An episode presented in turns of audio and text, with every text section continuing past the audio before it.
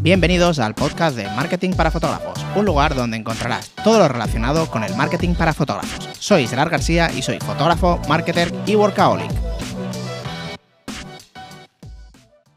¿Qué tal chicos? ¿Cómo estáis? Espero que genial. Hoy voy a hacer un podcast eh, bastante sincero y con viendo un poquito en retrospectiva mi, entre comillas, carrera como fotógrafo y viéndolo desde ahora, cómo veo todo lo que ha pasado, cómo, cómo ha ido yendo todo y cómo influye el éxito o el fracaso en, tu carrera, ¿vale?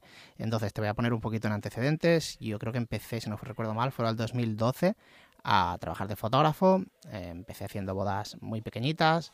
Mm, siempre me busqué bastante la vida, o sea, busqué a fotógrafos, o sea, busqué a videógrafos que sabían más que yo y entonces les contraté, la subcontraté para que siempre hiciéramos pack foto y vídeo, de esta forma beneficiarme de tener de poder ofrecer el pack de foto y vídeo. Era un fotógrafo que tenía un precio muy bajo, entonces mm, el tipo de cliente le iba bien, pues no calentarse, que saliera barato y que saliera todo en el pack. Entonces siempre busqué un fotógrafo que fuera, hay un videógrafo que fuera mucho mejor que yo y que tuviera mucho recorrido, que en este caso fue eh, Pau Vera de Foto Video BCN, que sigo trabajando con él. De hecho, mañana tengo boda y, viene el de vídeo. Entonces em, me junté con él y entonces siempre me había, bueno, pues aunque no sabía hacía ver que, parecía que, supiese de cara a los novios, ¿vale? Y siempre seguía un poquito su, estela y ahora qué haces y ahora cómo vas a hacer esto y tú normalmente cómo haces la sesión y cómo los... Y no, no, eh, guíales tú de mientras, así aprovecho también. Y así iba haciendo, ¿vale? Hasta que fui aprendiendo. Entonces, bueno, pues mm, empecé a hacer más bodas y más bodas a través de bodas.net sobre todo. Luego empecé con las publicidades, que ya sabéis que, que las publicidades ahí mandado la vida. Y, y ahí fui consiguiendo bodas hasta la tercera temporada que ya me planté en 30 y creo que no soltaba las 30 bodas eh, ningún año. Bueno, el año pasado se aplazaron muchas, no hice 30 evidentemente, pero sí que tenía más de 30 contratadas.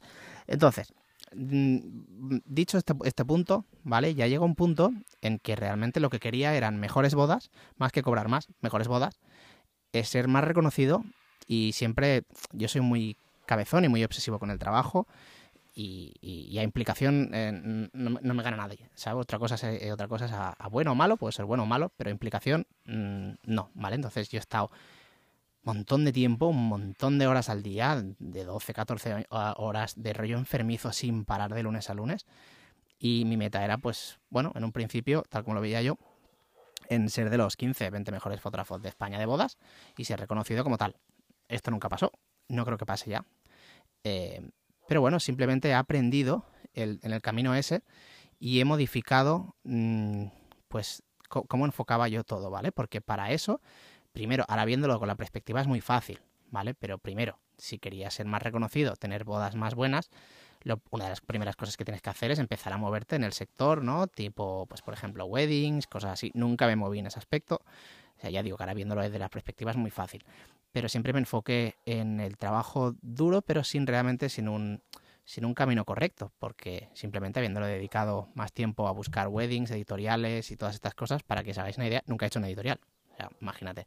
¿Vale? Entonces, simplemente habiéndolo orientado mejor, podría haber tenido mejores contactos, de ahí a lo mejor sacar mejores bodas y sacar mejor resultado, ¿vale? Porque evidentemente, pues una boda super top, es más fácil sacar buenas fotografías y que luego te publiquen en más blogs y todo eso, ¿vale? No es ninguna excusa, ¿eh? simplemente es, digo lo que, lo que ha pasado, no he llegado ahí eh, y ya está, o sea, está asumido. Entonces a partir de ahí fui cambiando un poquito cómo quería, qué es lo que quería hacer, cómo quería llegar a ello y, te voy a contar en qué punto estoy ahora, ¿vale? En un principio, eh, yo como te comentaba, pues quería, quería llegar a ser de los más top, que estuviera reconocido y, ahí lo enfocó mal, mm, salió mal, siempre he tenido muy buenas bodas, no me quejo, ¿eh? para nada, estoy muy contento, pero al fin y al cabo no he llegado ahí.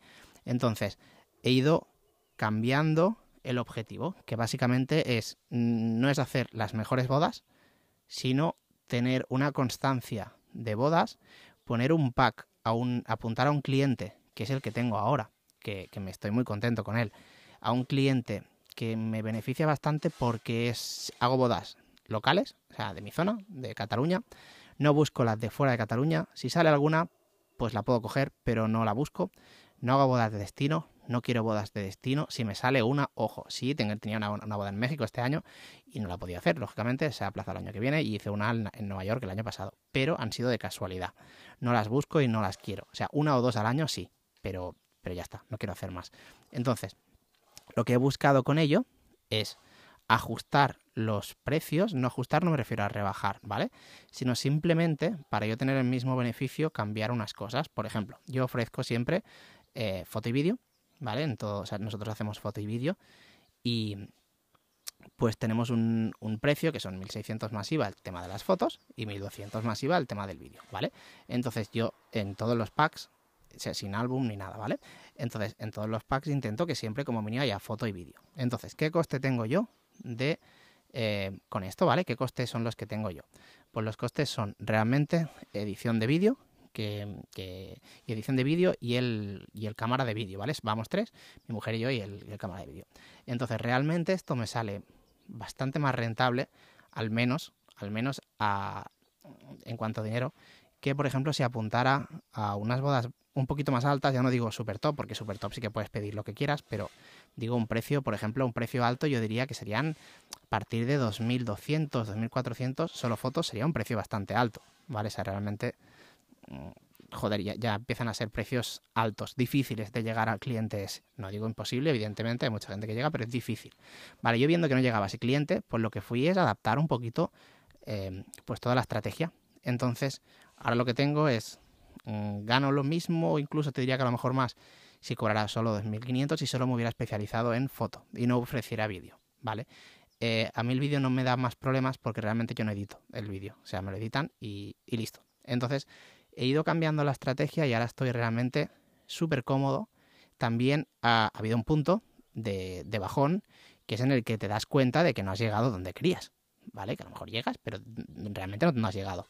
Entonces tienes que, yo al menos he aprendido a aceptarlo y a reestructurar todo porque no lo estaba haciendo bien. Entonces si, si quería llegar a un cliente alto, alto no llegaba. Eh, quería cobrar una cosa, no llegaba.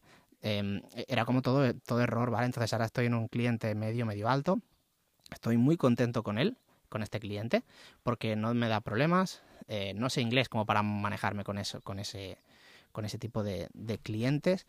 Em, no dependo de weddings, más que nada porque trabajo con, dos solo y muy esporádicamente. Y es como bastante todo fácil y sencillo. Y todas las bodas son cercanas. Eh, puedo hacer otras cosas como pues trabajar en la agencia, o sea, llevar la agencia, eh, dar la formación para fotógrafos de Patreon. Entonces estoy realmente muy cómodo, pero Créeme cuando te digo que me ha costado mucho aceptar este punto y disfrutar este punto. Ahora mismo, si me dices que me cambias, ahora mismo, lo que tengo por estar entre los 10 mejores fotógrafos de, bodas, cobrando más, pero estar viajando cada semana, cada semana en avión y, con todo lo que ello conlleva, te diría que no. O sea, ahora mismo te diría que no, te lo digo muy sinceramente.